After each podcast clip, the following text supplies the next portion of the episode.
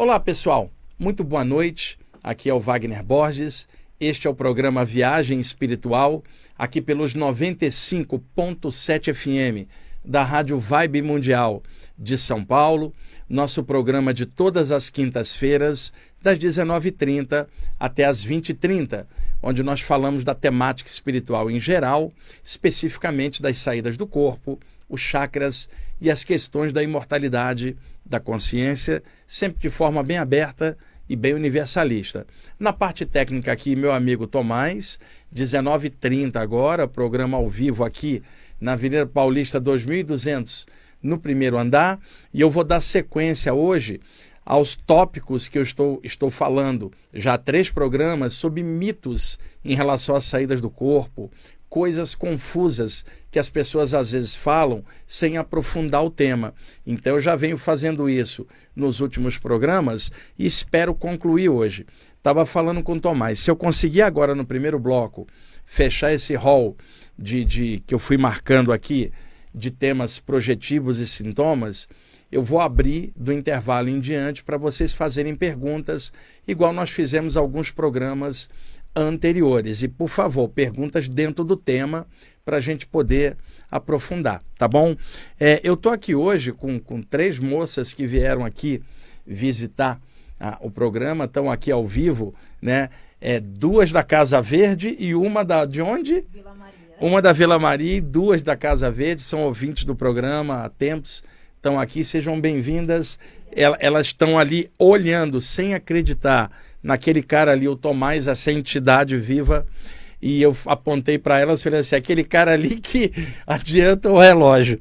Bom, vamos lá, pessoal. É, antes de eu começar a falar sobre as coisas da saída do corpo, deixe-me contar duas coisas rapidamente para vocês. Eu estava em casa ah, no finalzinho da tarde, eu trabalhei de tarde fazendo várias coisas, e aí, quando foi mais ou menos 5 horas, eu fui para o quarto fazer um, uma pequena meditação. Eu saio de casa ali no bairro da Saúde às 18 horas e chego aqui por volta de 18h40, 18h45, eu chego bem antes do programa. Na maioria das vezes, eu faço o programa ao vivo, mas quando eu viajo para congressos, cursos e palestras em outros lugares, eu deixo gravado. Mas a maior parte do programa é feita ao vivo, passa ao mesmo tempo no site da rádio, na própria rádio e também no YouTube da rádio. Então, às vezes, vocês entram no YouTube no horário do programa e às vezes não passa porque eu viajei e o programa foi gravado. E só passa os programas ao vivo. Então, de vez em quando, pode ser que vocês não encontrem o programa devido às viagens. Então, 17 horas, fui fazer uma meditação tranquila, é, fazer algumas anotações ainda das coisas do programa. E aí fechei os olhos, fiquei naquele estado entre a vigília e uma sonolência, mas acordado no corpo já naquela condição. Quando de repente eu vi à minha frente um rosto extrafísico. E por que, que eu estou comentando isso com vocês? É uma presença extrafísica com aparência feminina, uma mulher de uns 50 anos, simpática, cabelo preto puxado para trás. O corte de cabelo dela é antigo, tipo década de 50 ou 1960 do século XX. E esta a presença feminina me acompanha há muitos anos. Muitas vezes eu acordo de madrugada e percebo o rosto dela no astral do quarto. Muitas vezes, quando eu estou meditando, e hoje de tarde, percebi aquela presença generosa, bondosa, só o rosto. Você sabe que está diante de alguém da luz e do bem. A energia não deixa dúvida. Porque tem gente que fala assim: não podia ser uma entidade do mal plasmada. Uma entidade pode plasmar a aparência, mas como a intenção é negativa, a energia não é boa. Quando você vê algo, a energia revela tudo. E na dúvida, projeta energia que aí revela o que está acontecendo. E eu já a vi muitas vezes. Agora vejo, há muitos anos que ela aparece para mim, não sei o nome dela, nunca passou, nem eu perguntei. Por quê? Ela é uma presença que eu conheço. Dentro de mim, eu a conheço. Mas aqui, encarnado na matéria, eu não me lembro, porque é um conhecimento diante desta vida. E por que, que ela não se identifica ou eu não lembro? Porque não é importante. Ela me acompanha, me ajuda nos bastidores, não tem que aparecer. Por que, que ela estava ali? Não é por mim, é porque eu viria para cá e ela estava projetando uma energia para trazer uma atmosfera legal, para eu vir motivado, inspirado para passar alguma coisa legal. É claro que tem a força da gente, o estudo, o trabalho, para ter segurança no que fala, mas sem a parte espiritual inspirando, não teria aquele algo a mais que não é nosso, vem do mundo espiritual. E aí eu estou registrando para vocês essa presença. E por que, que eu estou comentando isso? Está cheio de gente querendo saber nome de guia, nome de falange. Isso é uma ilusão muito grande, porque aquele espírito já teve outras vidas e outros nomes. Isso é uma besteira. É claro que aqui, enquanto seres humanos, a gente quer uma identificação, uma referência, é natural. Mas isso não é importante. E para mim, importante é a generosidade dela, a expressão que eu vejo. E um dia, quando eu desencarnar, aí eu vou reencontrar com ela, a gente vai se abraçar, eu vou lembrar tudo de antes, mas ela não pode aparecer e dar detalhes em função do trabalho. Não é necessário. Apenas é necessário que ela acompanhe de bastidores e dê aquele olhar generoso que quando eu vejo fico muito contente de ver uma presença dessa. Agora, o outro lado da moeda. Na terça-feira passada, eu fiz o programa do Projeto Farol ali no, no que é o programa Falando de Espiritualidade, que eu faço todas as terças-feiras ao vivo, de meio-dia às 13 horas. E eu estava comentando com o pessoal, até num programa anterior, que às vezes surgem pressões espirituais para tentar atrapalhar o programa ou tentar desestabilizar, porque é mais um canal passando informação sadia. E aí, às vezes, seres que operam contra a humanidade invisivelmente tentam pressionar. E é óbvio, quando você joga bem, vai ter sempre dois, três marcadores. Pegue qualquer craque de futebol, vai ser hipermarcado um jogador perna de pau, ninguém presta atenção nele, ele se enrola com a bola. Então, se há pressão para um programa que está sendo feito, o programa está indo bem. Se não tiver pressão, ninguém está marcando você. Simplesmente aquilo não tem impacto nenhum. Então essas pressões acontecem aqui na rádio, não acontece que eu já estou há muitos anos aqui, mas nos anos iniciais acontecia. E aí os caras desistiram porque viram que não ia desmotivar nem desestabilizar nada. Então, na terça-feira eu fui para casa depois do programa e eu tinha que montar uma aula para a noite, para um, um grupo. E eu não conseguia, gente, de desgaste, de cansaço psíquico, não era cansaço físico. Eu comecei a sentir pressão à distância. Quando foi à noite, eu fui fazer um trabalho de irradiação de energia antes da aula do grupo. E aí eu fiquei sentado, paralisado, sem conseguir me mexer. Eu não estava dormindo, eu estava sentado no sofá do quarto, tinha uma música rolando de fundo de relaxamento e eu sentado, paralisado, sem conseguir mexer nada, sem abrir os olhos, aquela catalepsia psíquica, que no caso não era para saída do corpo, eu não estava deitado, eu estava sentado e totalmente lúcido, acordado. Por isso que eu não gosto da expressão paralisia do sono, porque essa paralisia pode ocorrer na meditação e você não está no sono, pode ocorrer num transe mediúnico você não estava no sono. Existem vários tipos de catalepsia psíquica. E eu ali paralisado, percebia várias mãos assim dando passe no quarto, eram as mãos extrafísicas dos mentores, e o meu chakra frontal espichou para fora da testa e eu via cenas do mundo espiritual, cidades astrais, ambiente de natureza, rostos de espíritos que de outro plano estavam acompanhando o processo e era só coisa legal à distância. Ao mesmo tempo, no ambiente do quarto, eu percebi uma presença trevosa, totalmente deformada, e aquelas mãos invisíveis aplicando passe, porque iriam levar para um trabalho de cura do lado de lá, e essa presença veio para pressionar em relação ao programa, para vocês terem uma ideia. E muita gente às vezes pergunta por que, que um espírito pode aparecer deformado. É simples. O corpo espiritual é dotado de alta plasticidade, plasma tudo que a pessoa pensa em si mesma.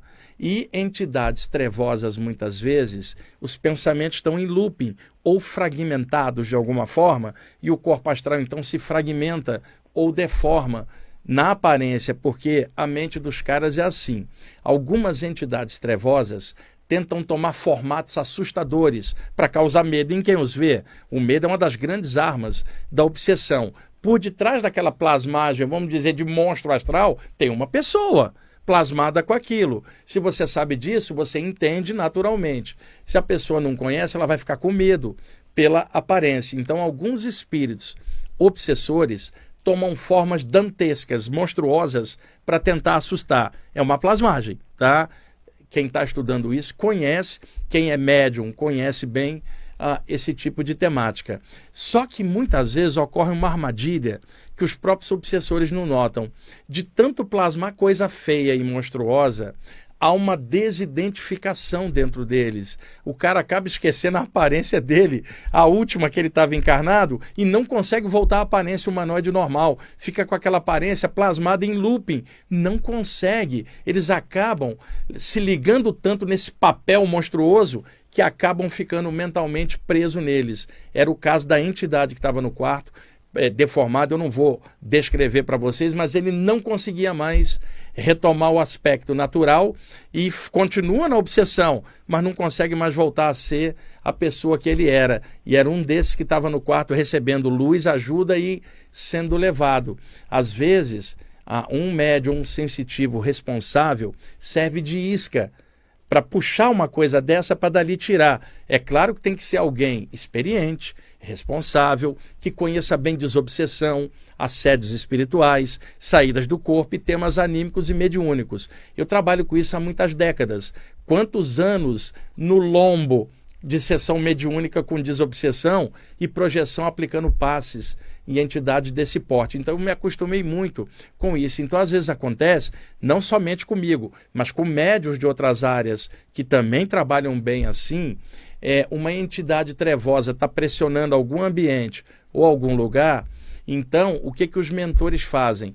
É, desviam ela na direção de um médium consciente que tem um ambiente sadio na sua casa puxam aquela entidade para dentro do teu ambiente, onde a energia é mais favorável para dali levar. Você serve de isca, os caras são puxados e dali levados. Isso pode acontecer fora do corpo. Agora não é comum, porque o mais normal são os mentores levar entidades assim para grupos, mas às vezes, até por necessidade, porque aquela entidade trevosa estava fazendo jogando ideia de suicídio em alguém ou fazendo algo ruim, então é melhor puxar para o teu canto, você segura a onda e dali libera para não prejudicar um terceiro. Isso aí, ao longo dos anos, aconteceu muitas vezes. E na terça-feira também, e esse cara todo escuro foi levado, graças a Deus, para um outro plano. E ao mesmo tempo que rolava esse trabalho em volta, os mentores eh, me faziam ver só cenas agradáveis para não ficar dentro do clima. Então, estou contando duas coisas: uma presença bondosa hoje e na terça uma presença cavernosa. E isso é do jogo. Nós moramos na Terra e o astral daqui tem essas coisas também. E eu gosto de contar essas vivências para trazer um pouco de naturalidade e humanidade. Veja, eu não estou com vela acesa nem pirâmide nenhuma aqui. Simplesmente é, é, é o que você é, a tua energia, teu caráter, simplesmente teu ambiente está positivo, porque você trabalha por isso, estuda. Não é perfeito, só Deus é perfeito, mas é um ambiente razoável. E é legal você saber que a sua própria residência é um campo de luz e que mentores frequentam lá, te observam, e não é por mim, é pelo trabalho que eu faço de esclarecimento. Por mim, eu não teria esse acesso nem para metade das coisas, mas em função do, do trabalho que eu faço de esclarecimento, acaba eles me dando essas oportunidades de ver e aí eu compartilho para deixar um relato um pouco mais humano, né?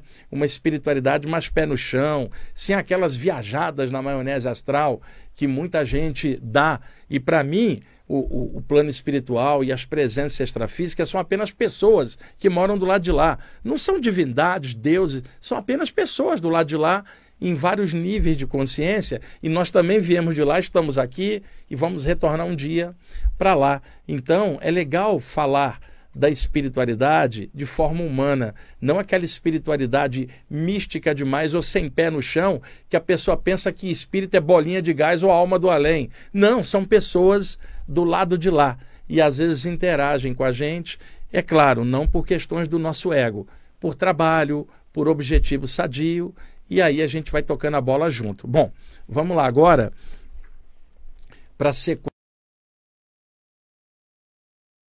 já alguns programas sobre as saídas do corpo. Então vamos lá. É, Eu já comentei sobre isso uma vez aqui, mas muita gente me pergunta durante as aulas que eu faço presenciais de palestras e cursos se é possível uma pessoa ter saídas do corpo pelos pés. Considere o seguinte: o corpo está na horizontal.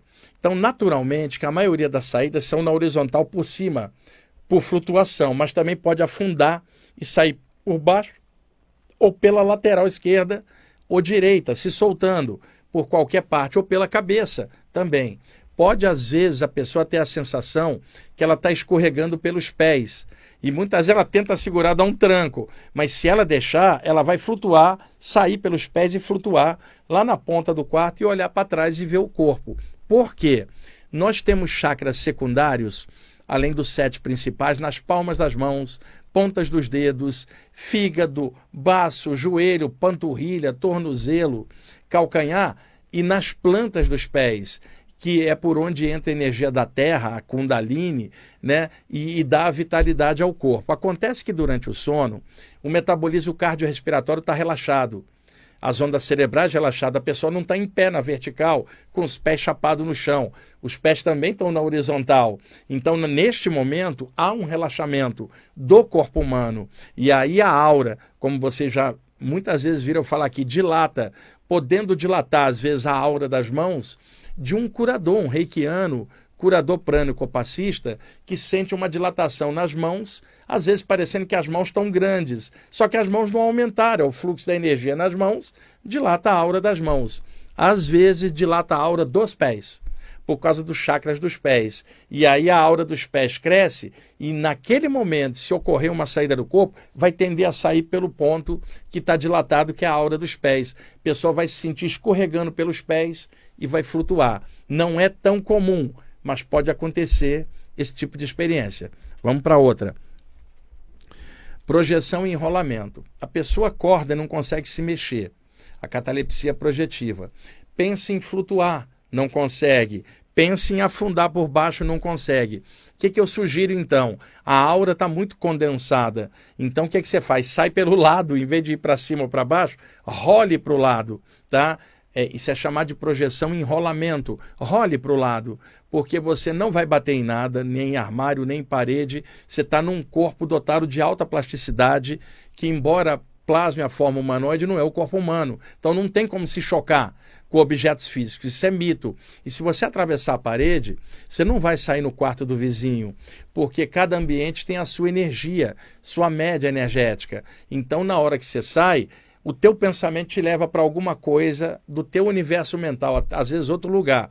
Agora, é claro, se a pessoa dormiu pensando no vizinho, aí é outra história, né? O pensamento dela leva ela para o ambiente. Sabe lá, tem um caso com o vizinho ou com a vizinha, né, Tomás? Aí acaba aparecendo lá. Mas normalmente você sai, mesmo atravessando a parede, você se vê em outro uh, ambiente. Então tente rolar para os lados quando você não conseguir ir para cima ou para baixo. Ô, Tomás, a única coisa que a pessoa tem que ter certeza é que ela está paralisada, né? Porque se ela vai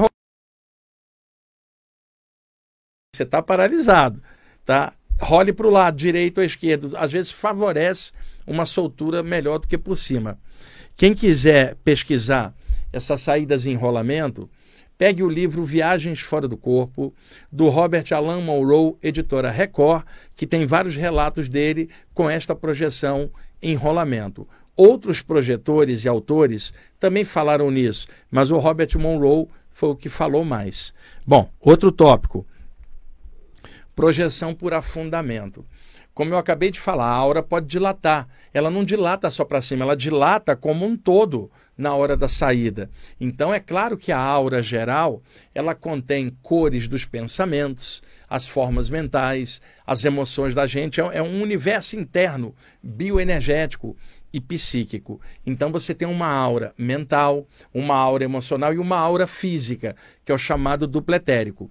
Quando o corpo está relaxado, a aura do corpo do dupletérico dilata como se formasse um campo energético em volta do corpo, para que durante a saída seu corpo fique vedado, isolado do meio ambiente. Por isso que não precisa ficar uma entidade protegendo seu corpo. A natureza já fez isso com duas coisas: a aura dilatada em volta e o cordão de prata. Então não precisa uma entidade ficar te protegendo, porque o que se falava antigamente, tinha que ficar um mentor, guardião, para um espírito obsessor não entrar no teu corpo. Balela, conversa fiada, numa época que pouco se sabia sobre projeção astral. A natureza já protegeu você na energia e no cordão de prata. E a proteção que tem que ter não é para o corpo vazio, é para você lá na ponta, que é o eu real, a pessoa que está fora. O corpo é um elemento da natureza protegido naturalmente pelos mecanismos da própria natureza de preservação da vitalidade. Então, esse é um dos mitos grandes. Então, durante a dilatação desse duplo energético, ele forma um campo de 4 a 6 metros em volta, que o primeiro cara a falar nisso foi o Sylvan Joseph Muldon, em 1929, naquele livro clássico A Projeção do Corpo Astral, que ele escreveu com o pesquisador Ward Carrington e que durante a década de 1960 começou a ser publicado no Brasil pela editora Pensamento. Ali, o Silvan Joseph Muldon narra a dilatação do campo energético dele, a flutuação, e ele então cria o primeiro nome para isso ele chamou de faixa de atividade do cordão astral, ou cúpula de atividade do cordão astral, significando que na hora da saída a aura dilata, formando um campo energético não só para cima, para baixo e para os lados, vedando o corpo. É claro que quando o psicossoma, o corpo astral sai e vai para longe, a aura mental e emocional vão para fora do corpo, mas o corpo também tem um campo energético que fica dilatado, esperando o encaixe de volta para contrair. Então, muitas vezes a pessoa sai do corpo e flutua por sobre o corpo sem conseguir escapar do raio de ação dessa cúpula de energia, e aí logo depois ela pode cair para dentro do corpo. Há muitos relatos meus e de outros autores assim. Posteriormente, outros autores mais modernos chamaram de cúpula de atividade do cordão de prata ou perímetro energético do cordão de prata. É a mesma coisa, mas o primeiro a descrever isso foi o Silva Muldon. Então, por que, que eu estou comentando isso? Como o campo energético do corpo dilata de 4 a 6 metros em volta, a, a pessoa flutuando pode ficar dentro desse campo sem conseguir sair. E aí é que acontece uma outra coisa. Às vezes o campo é, que dilata, ele pode contrair também. E a pessoa tem uma sensação de uma energia pressionando, achatando, criando um efeito gravitacional. Neste momento, em lugar de flutuar, a pessoa vai sentir que está afundando por baixo da cama. E isto também é projeção. Ela pode afundar e sair flutuando naturalmente. E é engraçado que ela flui para baixo e ela não ultrapassa o duplo do, do assoalho do quarto, do chão, e sai de lado flutuando. Esse tipo de projeção astral não é tão comum, mas pode acontecer quando o campo energético, em vez de estender, ele contraiu, vai dar uma sensação de achatamento e você vai se sentir afundando, saindo por baixo. Por isso que é importante estar tá comentando essas coisas aqui em aberto, Quantos de vocês já sentiram essas coisas? Mas cadê a explicação? Cadê você pesquisando e observando para entender? E é claro, quando você não entende uma sensação, bate o medo, porque você não, não consegue compreender o que está rolando. E aí, algumas vezes eu chego aqui no programa, falo dessas sensações que eu experimento há décadas e que muitos de vocês também. Agora, cadê a explicação? Detalhada disso na literatura geral de projeção astral. Muitas vezes a pessoa se preocupa tanto com o que vai encontrar lá e esquece das sensações aqui na base, que muita gente sente e às vezes não tem explicação. E aí entra um monte de confusão. Olha, isso é mediúnico, ou isso é uma entidade. Não é, isso é anímico. É o processo dos mecanismos projetivos da própria pessoa. E como é que alguém pode confirmar o que eu estou falando? É simples uma leitura média dos principais livros de saídas do corpo, com visão de conjunto, para não ficar preso só na opinião de alguém, que às vezes a pessoa comete esse erro, gosta de um autor e fica achando que o universo inteiro é o que aquele autor acha. Se ela tiver visão de conjunto, estudando várias áreas, ela vai conseguir um conhecimento médio e ela vai ver que dentro da média dos relatos contém tudo isso aqui que eu estou falando, e a maioria desses relatos não é mediúnico, é anímico. A literatura de projeção astral, em sua grande maioria, é anímica. Agora, você vai ter outras literaturas na área espírita, ou da Umbanda, ou na área espiritualista, com presença de espírito junto. Mas e o pessoal que não trabalha com mediunidade?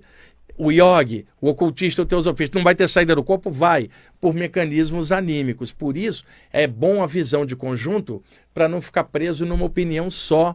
E aí vocês claramente vão ver, tudo isso que eu estou falando aqui de sintomas vários relatos de várias outras pessoas. É claro que isso aqui que eu estou falando, eu me basei na experiência pessoal.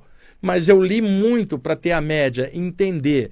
E eu aconselho a vocês que gostam desse tema Gente, estuda, isso é coisa séria. Não é uma brincadeirinha de internet. Você clicar, ah, quero ir num sitezinho de viagem astral, ou um negocinho no YouTube, não. Aprofunda, não é internet, é literatura, livro. Pega na mão, pesquisa, vários autores. Desconfia de literatura viciada, que só fala de autores daquela área, que aí você não vai ter visão de conjunto. E desconfia de autores que se acham muito craques em saídas do corpo. Não existe isso. Está todo mundo desenvolvendo e aprendendo. E dentro da média, a gente aprende com os relatos dos outros, comparando com os nossos, você acha uma média humana e aí a tua consciência fica tranquila, você fica seguro, segura na abordagem desse tema. Por isso a leitura é fundamental. Isso não é uma brincadeira mística, isso é um tema sério, não é brincadeirinha tipo assim: olha, alguém tem uma técnica para sair do corpo? Tá, por que, que você não procura estudo antes da técnica? Porque é um monte de gente consumista de técnica que não quer estudar. Não vai dar certo. Eu trabalho com isso há anos e tenho visto muita gente, muito público ansiando por isso, mas sem se preparar sem aprofundar, sem fazer nada. Não vai dar certo. Esse tema exige segurança e aprofundamento. Tomás, estamos em cima do intervalo. É o seguinte. O que, que eu faço? Eu ainda tenho metade aqui das coisas para passar e, e, e, melhor do que, do que responder perguntas, né? Vamos deixar.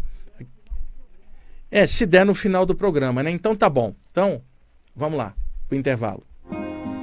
Ok, pessoal voltando aqui com a segunda parte do programa Viagem Espiritual, aqui pelos 95.7 FM da Rádio Vibe Mundial de São Paulo. Eu sou Wagner Borges e eu perguntei ao Tomás se a gente abriria para perguntas e ele acha melhor eu fechar o tema e ir descrevendo as outras partes para concluir hoje. E aí eu abordo um outro tema na semana que vem e aí no intervalo eu abro para perguntas. Eu tenho que seguir as ordens dele, pessoal. Ele é o cara que está ali controlando e ele me ameaça, ele fala que se eu não seguir ele vai tirar o programa do ar. É isso, Tomás? Euri, olha para cá, você vai rir. O olha, olha aí. Tomás está ali, mas ele não adianta o relógio. ele agora ele está fazendo essas montagens ali do estúdio, gente, para defender ele, mas é ele que adianta o relógio mesmo. Vamos lá. Bom, a paralisia do sono e apneia. É o seguinte, pessoal, muita gente tem apneia e descobre isso passando uma noite no laboratório do sono. Ela tem centenas de pequenas paradas respiratórias durante o sono e como ela está inconsciente, o que, que o corpo faz para poder defender ela quando há uma parada dessa? Puxa o ar e a pessoa. Assim, várias vezes o sono fica entrecortado, o cérebro não consegue fazer os ciclos do sono com profundidade para regenerar o corpo humano porque o sono está entrecortado. A pessoa medida num laboratório do sono, vai ver que ela tem várias pequenas paradas respiratórias durante a noite, é chamada apneia. Existem quadros de apneia muito severos e quadros relativos que a pessoa convive. Algumas pessoas com apneia severas têm que dormir com um respirador, gente, para poder bombear ar, para aí melhora a qualidade do sono. Aí surge uma confusão. Se a pessoa tem apneia, tá? Essa parada respiratória ela acorda normalmente tentando respirar, né, agoniada e muitas vezes não consegue se mexer.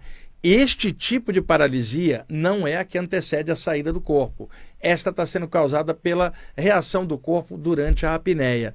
Aí a pessoa passa a usar um aparelho respiratório, a respiração melhora e a paralisia some, porque a paralisia energética dela física não era psíquica, era física por causa da dificuldade respiratória. Isto pode causar uma certa confusão. A pessoa está tendo paralisia por causa da apneia, não por causa da projeção.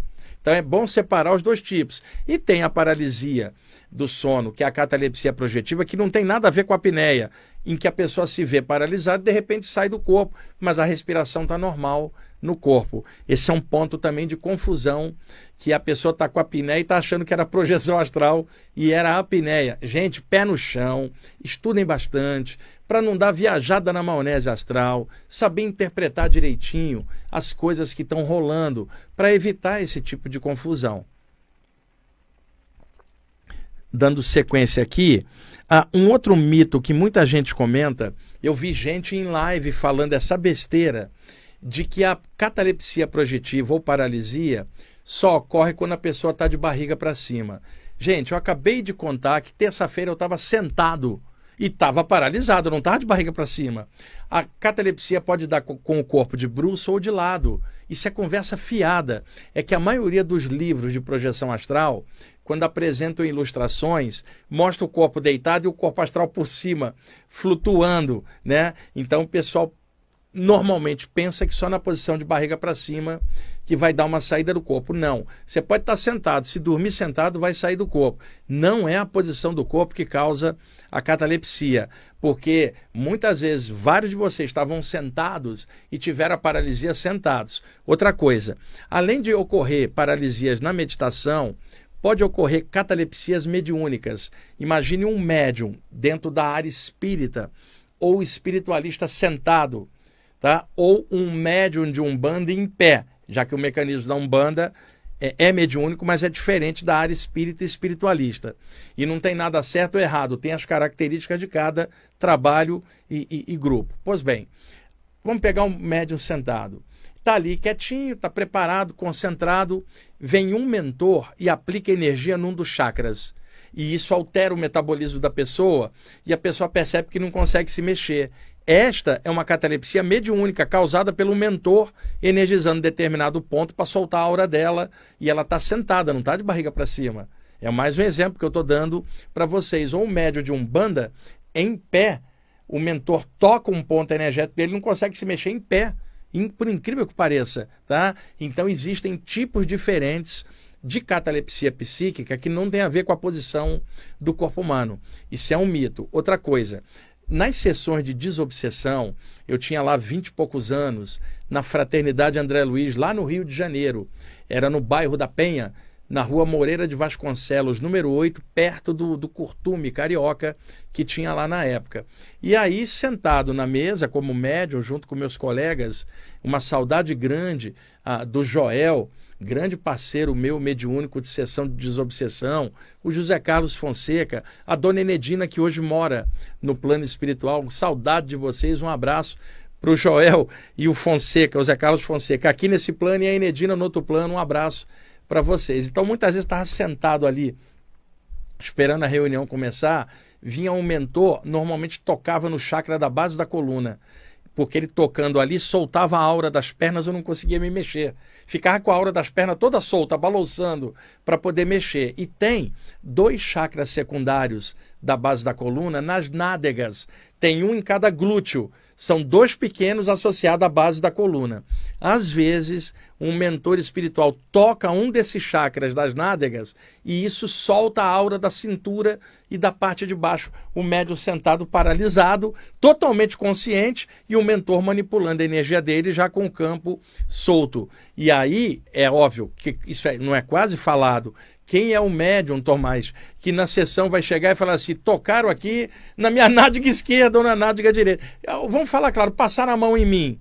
Porque nitidamente há a sensação de que uma mão mexe energeticamente ali e ativa aquele ponto. Naquele instante, a aura na parte de baixo vai se soltar. E isso é pouco falado por causa do pudor dos médios, que não vão falar isso em aberto, mas eu estou falando para vocês aqui agora que é uma das causas de paralisia do médium na reunião, é o toque num, num dos dois chakras das nádegas que estão submetidos à ação do chakra da base da coluna. Vamos lá. Projeções pelo alto da cabeça. Essas projeções são mais raras quando a pessoa está deitada, independentemente da posição, ela está na horizontal. Então, para sair pelo alto da cabeça é possível, assim como pelos pés. Mas aonde estão a maioria dos relatos de saída do corpo pela cabeça? Na meditação, quando a pessoa está sentada, está na vertical, é mais fácil da soltura ser pelo alto da cabeça, pelo chakra, chamado aqui em português de coronário. Coronário no sentido coroa, parecendo uma coroa de luz.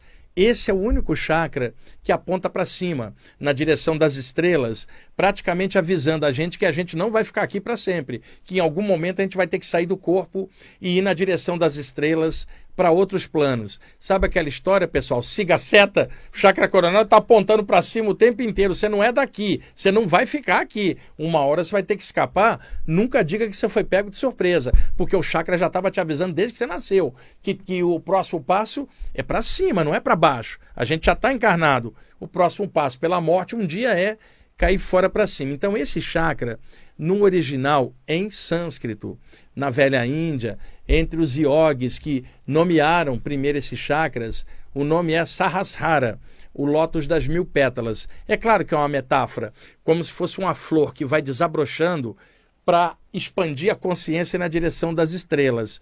Quando foi em 1926, o autor da teosofia Charles Webster Leadbeater, que era um grande clarividente, publicou em 1926 o livro Os Chakras, compilando muitos materiais que ele havia escrito décadas antes sobre a classificação dos chakras. E aí, é claro, como era um livro voltado para o público britânico, com linguagem é, é, em inglês, o que, que ele teve que fazer? Pegar os caracteres Devanagari do sânscrito e transliterá-lo para caracteres latinos equivalentes na língua inglesa a abordagem yoga lá da Índia não era a abordagem de um, um inglês de frente para o mundo na área urbana, o yogi estava isolado num canto. Então, na hora, o Led Bitter foi convertendo. Então, ele pegou o chakra Sahasrara, o lótus das mil pétalas, e chamou de chakra coronário. Pegou o chakra Ajna, né, que é o centro de comando em sânscrito, e chamou de chakra frontal. E o chakra Ajna na testa, ou frontal, está ligado à hipófise, que é a glândula de comando do sistema endócrino, assim como o coronário com a pineal. Chamou o chakra laríngeo de Vishuddha, que traduzindo é o purificador, que revela o Ledbeater chamou de chakra laríngeo. Aqui era mais fácil, em inglês. O chakra cardiorrespiratório, chamado em sânscrito Anahata, que tem várias traduções, invicto, inviolado, som secreto do coração, o templo do coração, ele chamou de chakra cardíaco. O chakra do umbigo, Manipura, em sânscrito, Mani é joia, pura cidade, cidade das joias, ele chamou de chakra umbilical. O chakra do baixo ventre, Swadhisthana, foi chamado de chakra geniturinário ou sexual, embora no livro do Led Beat ele evite de falar desse chakra, porque como ele era reverendo e estava recém saído da época vitoriana, ele não queria falar da sexualidade. Então ele evita de falar do chakra geniturinário e passa a falar do baço, o chakra do baço. Só que baço em inglês é splen, daí ele chamou de chakra esplênico. Ele passou a falar dele para não falar do chakra sexual. E na base da coluna, Muladhara, em sânscrito, ou Muladhara, Mula é base, Adara é fundamento. Quando você fala Muladhara, base e fundamento do corpo. Daí convertido para chakra básico. E a literatura nossa de chakras, aqui no Brasil, ela vem em boa parte de autores de língua inglesa. Eu faço o contrário, eu pego no sânscrito original, que foi a primeira nomenclatura a surgir, porque tem nuances simbólicas com outros aspectos que se perde na tradução. Então, voltando aqui ao que eu estava falando, chakra do topo da cabeça e saídas pelo alto da cabeça. Eu só descrevi os chakras aqui para completar, ficar uma explicação melhor. Então, é possível uma pessoa sentada o chakra coronário dilatar, espichar para cima e ela ter a sensação de flutuação por sobre o corpo. É muito mais comum uma saída pelo alto da cabeça, sentado, do que na posição horizontal, que também pode acontecer, mas pela posição sentado, tá na vertical, é mais comum soltar-se pelo alto da cabeça. Clarividência durante a catalepsia, a paralisia. Pessoal, na hora que se acorda paralisado, não consegue se mexer, não consegue abrir os olhos, tenta gritar, não sai som nenhum, você está no estado alterado. E aí, como vocês sabem, se ficar quietinho, não tentar se mexer, o campo energético dilata e você flutua para fora do corpo. Se ficar com medo, vai acelerar. Como vocês tantas vezes eu falei nisso aqui, repito isso ao longo dos anos, porque é a coisa que as pessoas mais têm medo e me perguntam é sobre a paralisia. Por isso, recorrentemente, eu falo aqui no programa ao longo dos anos, porque precisa estar sempre falando nesse tipo de tema. E vocês sabem como é que era chamada a catalepsia no interior do Brasil, décadas atrás? Pisadeira. Por quê? Você está paralisado parece que tem alguém pressionando o seu peito ou alguém com os pés em cima de você sem deixar você se mexer. E aí o pessoal chamava de pisadeira do interior, que era um, porque não sabia o que, que era. Era, era catalepsia projetiva. Então, na hora que você está, vamos chamar, cataléptico, psiquicamente, naquele instante da paralisia, o teu campo energético está uma polegadinha já fora do encaixe e você está num estado alterado. Ora, eu estou encaixado aqui agora, vocês também.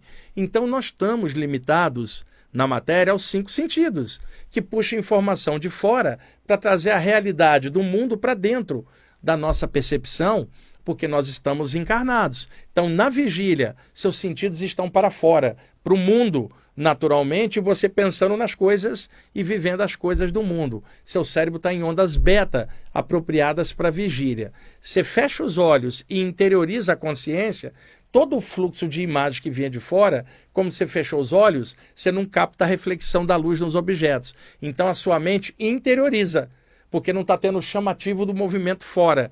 Quando ela interioriza que você fechou os olhos para meditar ou para dormir, o cérebro sai de ondas beta para ondas alfa, que ainda não é o sono cai para o sono leve, ondas teta, cai no sono pesado, ondas delta. Então, quando você sai da vigília para cair no sono, você passa por um período de cochilo que pode levar segundos ou minutos. No cochilo, você não está nem dormindo nem acordado, você está no estado alterado, que é como você está na catalepsia. E pode acontecer também de você despertar no meio da madrugada, voltando do sono para a vigília, você passa por um cochilo na volta.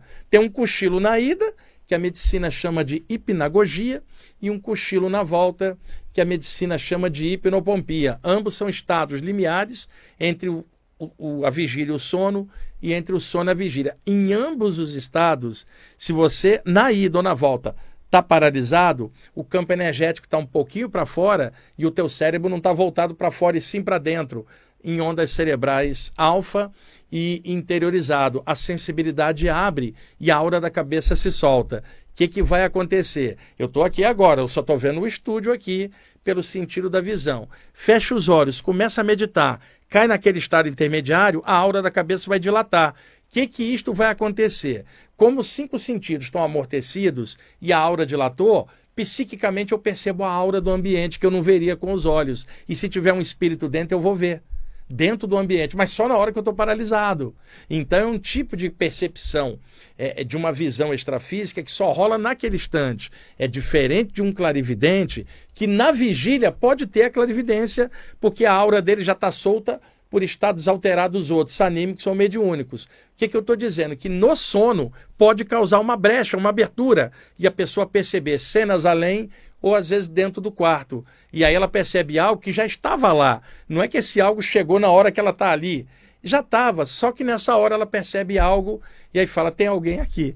Então, uma clarividência durante a paralisia, sendo que na maioria das vezes ela não acontece em outros momentos. Vou repetir: um clarividente, seja por via anímica ou mediúnica, pode ter a clarividência independentemente da paralisia, até durante o dia. Mas eu estou comentando esta que está atrelada à saída do corpo, porque se ela está paralisada e a aura já está meio para fora, ela está predisposta para uma saída. Então, é uma clarividência causada pela pré-saída, diferente da clarividência na vigília.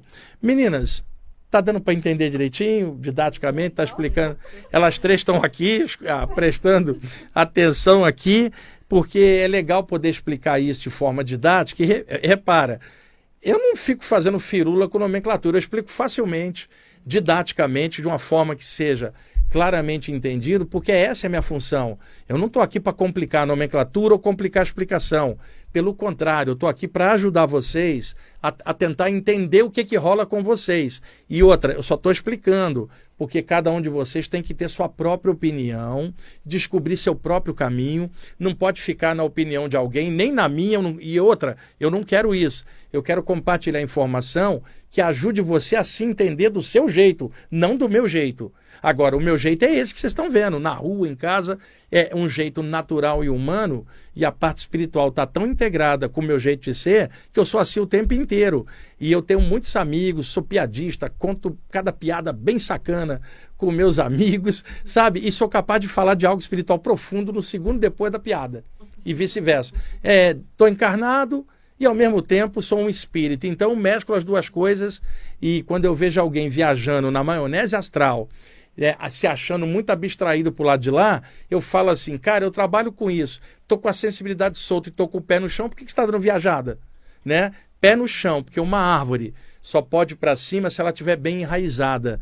Então, quanto mais sua sensibilidade for solta, mais ancorado no mundo você tem que estar. Tá. E aí você tem que ter coisas que te ajudem a viver no mundo. Tipo, um grupo de amigos para sair para jantar, para falar besteira. Não é para falar de algo espiritual, que aí você fica considerado para contar piada, vai ao cinema, vai ao teatro, vai assistir algum esporte que você gosta, ou praticar, seja lá o que for anda na rua, conversa com as pessoas normais e simplesmente vai levando. Agora, na área espiritual também não faça por menos. Vai lá em cima, vai na luz, depois volta com o pé no chão e paga o boleto. É equilíbrio, tá? Ô, Tomás, vai lá em cima, funde a consciência com o Buda, vem para baixo e funde no boleto no banco. E fica no meio do seu coração, entre o Buda e o boleto, teu ponto de equilíbrio. Senão você está dando viajada na maionese astral e aí vai ficar desequilibrado. Isso aí não é legal para ninguém. Espiritualidade é para equilibrar a gente entre tudo. Não é lá em cima, não é aqui embaixo, é dentro do coração. É consciência. Vamos lá.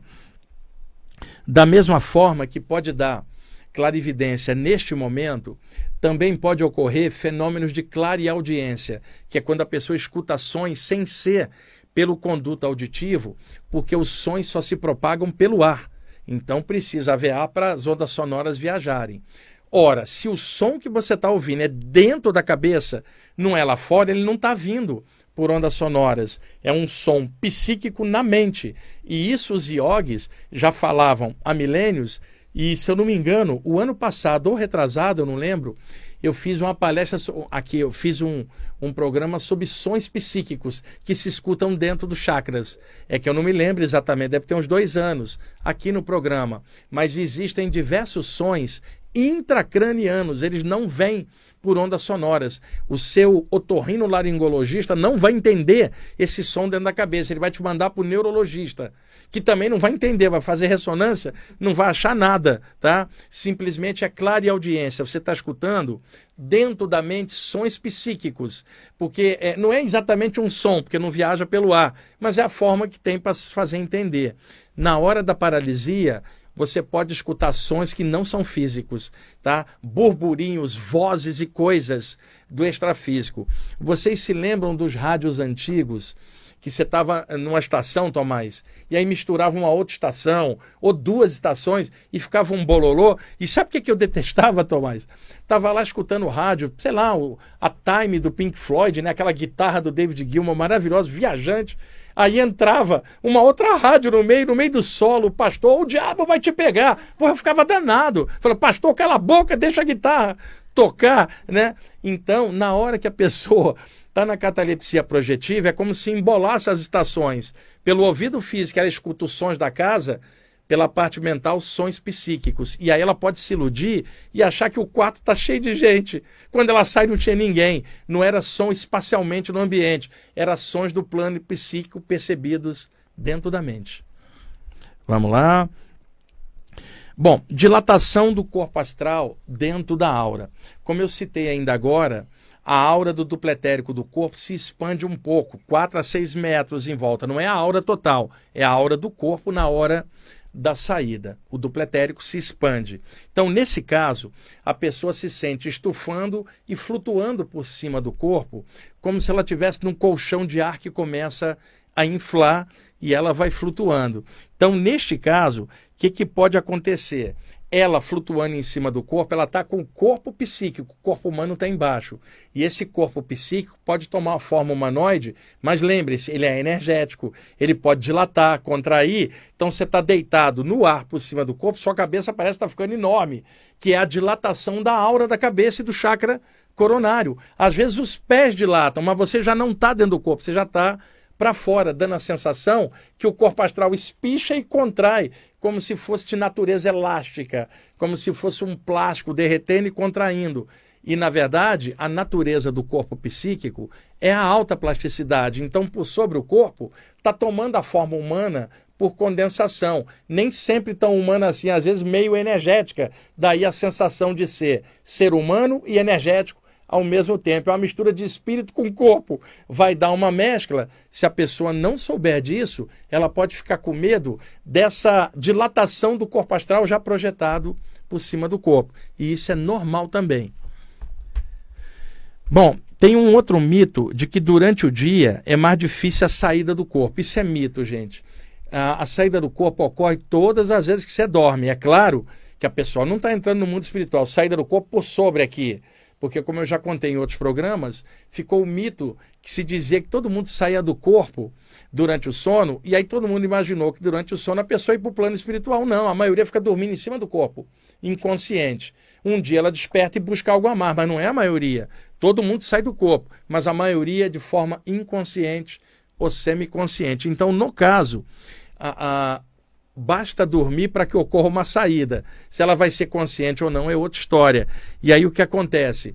A pessoa trabalha de noite, dorme de dia, por que, que ela não vai sair se o metabolismo está baixo? Sai sim. É que durante o dia tem mais barulho, a luz solar pressupõe mais atividade na atmosfera, mas basta a pessoa dormir que a saída do corpo acontece. Agora, a qualidade da saída e o nível de consciência é outra história. Ainda sobraram alguns tópicos que eu complemento, Tomás, no primeiro bloco do próximo programa e abro para perguntas no segundo bloco, semana que vem.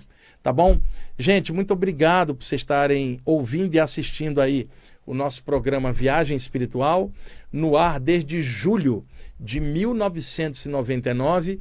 Então, daqui a dois meses, vamos completar 24 anos no ar. Eu fiquei dois anos fora, entre 2017 e 2019, então são 22 anos ininterruptos fazendo aqui o programa.